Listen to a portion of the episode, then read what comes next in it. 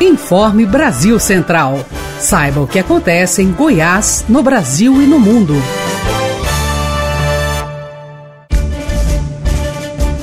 Olá, uma ótima noite de sexta-feira para você que nos acompanha. Eu sou Guilherme Rigonato e você fica agora com as principais notícias produzidas pelas equipes da Agência Brasil Central. O governo estadual inaugurou hoje a primeira unidade do IPASGO Clínicas especializada em saúde mental. Cássio Neves. O governador Ronaldo Caiado inaugurou nesta sexta-feira, dia 22, o primeiro IPASGO Clínicas especializado em saúde mental do estado. A unidade, localizada no setor Campinas, em Goiânia, vai contar com mais de 40 profissionais, dentre eles psiquiatras, psicólogos e enfermeiros que vão atuar na triagem dos pacientes.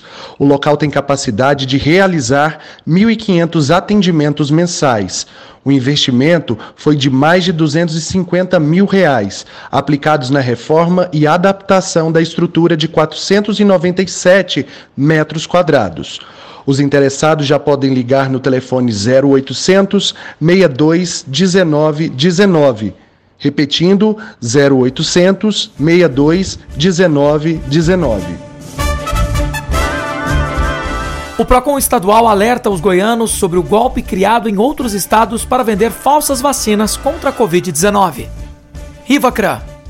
Ainda não há registro do golpe em Goiás, mas PROCONs de outros estados, como São Paulo e Paraná, já relatam a tentativa. Além da venda falsa de unidades da vacina, existe também a oferta de um cadastro para uma lista de espera. E aí, o consumidor coloca os dados pessoais e bancários. O golpe também pode aparecer no WhatsApp por meio de links que devem ser clicados. O superintendente do Procon Goiás, Além Viana, alerta para o golpe e explica que, por enquanto, a vacinação no Brasil é feita apenas no serviço público de saúde. As autoridades sanitárias no âmbito do governo federal ainda não liberaram a comercialização de quaisquer vacinas no Brasil.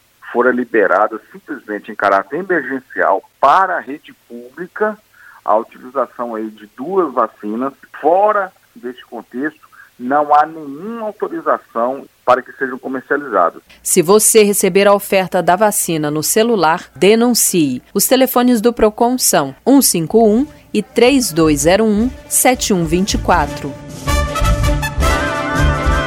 Torcida do São Paulo faz protesto contra o desempenho do time e pede a saída do técnico Fernando Diniz. Alair de Paula. A torcida organizada do São Paulo faz protesto na porta do treinamento do CT da Barra Funda em São Paulo hoje pela manhã e pediu a demissão do técnico Fernando Diniz após a goleada de 5 a 1 para o Internacional de Porto Alegre. O, os, os torcedores estiveram à frente do CT da Barra Funda protestando contra o mau momento do São Paulo e também pediu a saída do treinador Fernando Diniz. Muito bem, Alair, ainda hoje informações dos times goianos.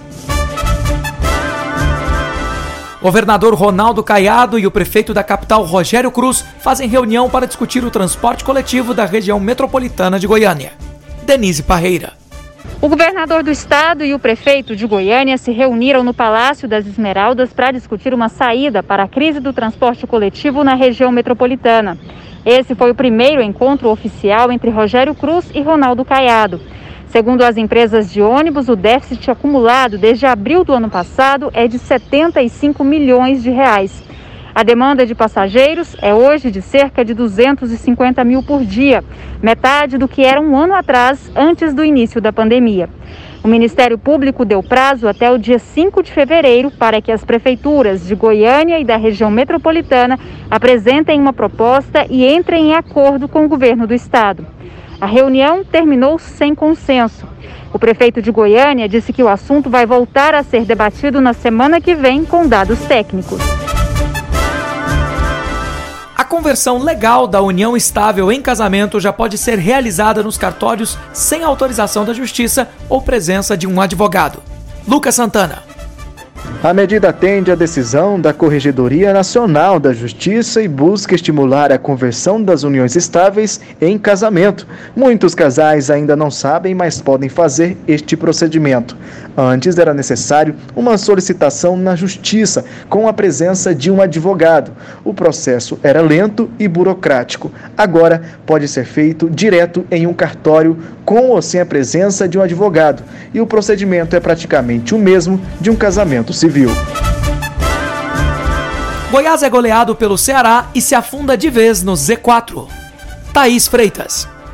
No embalo Divina, o Ceará goleou Goiás por 4 a 0 na noite dessa quinta-feira no encerramento da 31ª rodada da Série A do Campeonato Brasileiro.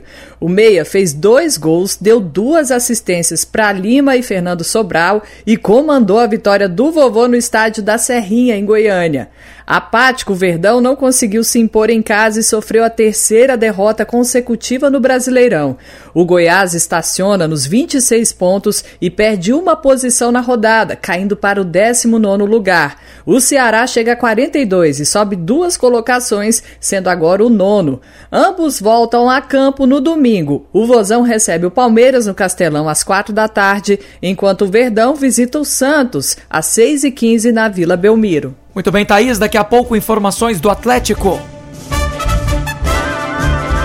Governo estadual anuncia que Goiás receberá 140 mil doses da vacina AstraZeneca Oxford contra a Covid-19. Camila Teixeira. Das 2 milhões de doses da AstraZeneca, 140 mil devem vir para Goiás. Essa informação foi divulgada pelo governador Ronaldo Caiado. Primeiro, as vacinas vindas da China vão passar por uma vistoria da Anvisa e só depois vão ser distribuídas aos estados e municípios. A previsão é que chegue a Goiás até segunda-feira. Profissionais da saúde e idosos em abrigos continuam a ser o grupo priorizado na imunização com a vacina da Universidade de Oxford. O governo do estado também destinou 5% das doses para uma reserva técnica do Ministério da Saúde, que a princípio deve ir para o Amazonas e Pará, que estão com o sistema de saúde sobrecarregado por conta da alta de casos. Equipe da Rádio Brasil Central é finalista no Prêmio de Comunicação da Federação Nacional dos Corretores de Seguros. Breno Henrique.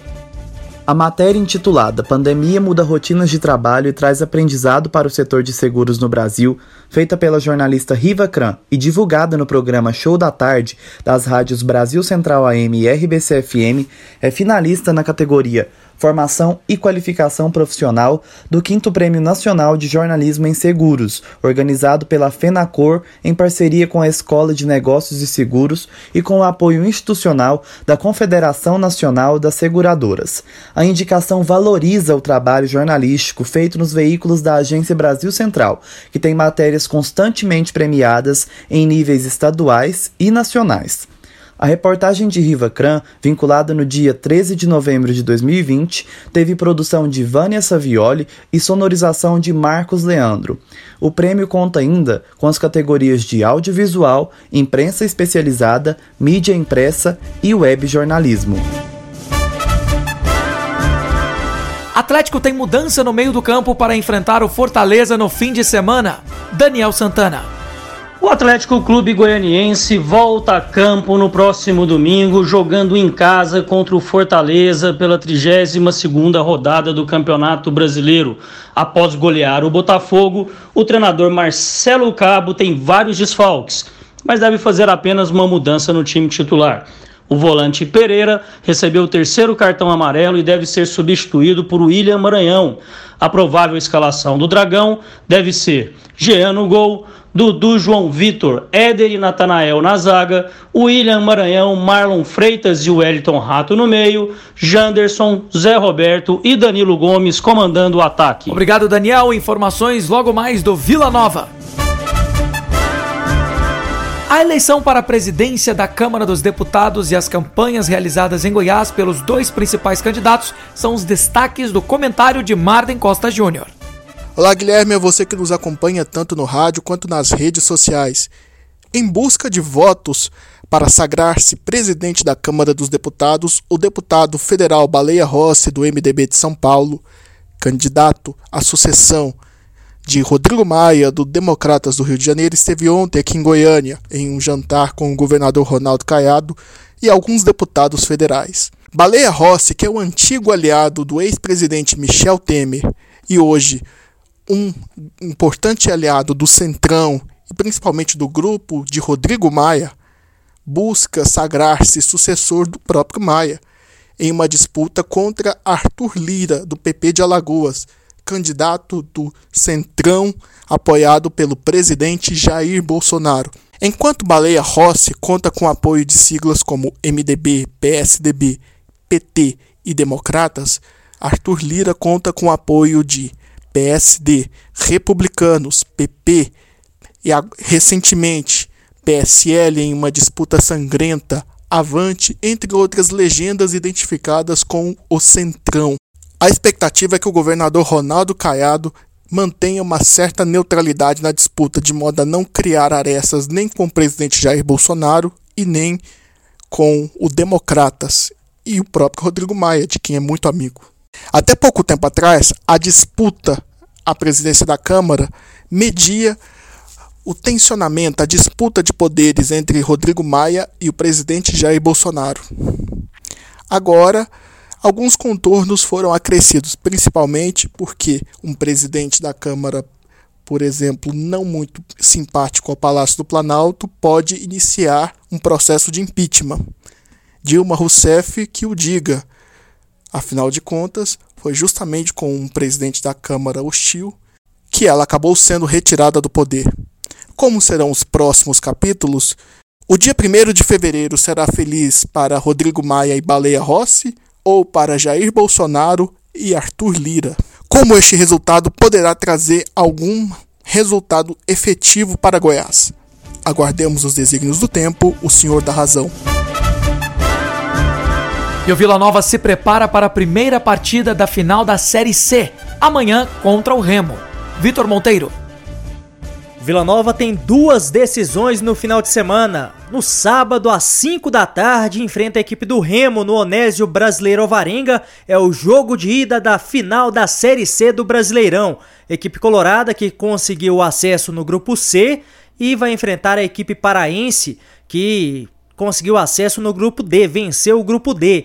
O time do Remo bastante desfalcado, tem 11 jogadores infectados com coronavírus. Então o Remo estará modificado, incluindo sem o treinador Paulo Bonamigo. Já o Vila Nova não conta com o meio argentino Emanuel Biancucci e o Vila que joga no sábado no profissional e tem decisão no time de aspirantes domingo 4 da tarde, também no Onésio Brasileiro Alvarenga contra a equipe do Ceará, jogo de ida. Jogo de volta será no domingo da próxima semana, dia 31, lá em Fortaleza, time de aspirantes do Vila que é comandado pelo Igor Magalhães, enquanto a equipe profissional é dirigida pelo Márcio Fernandes.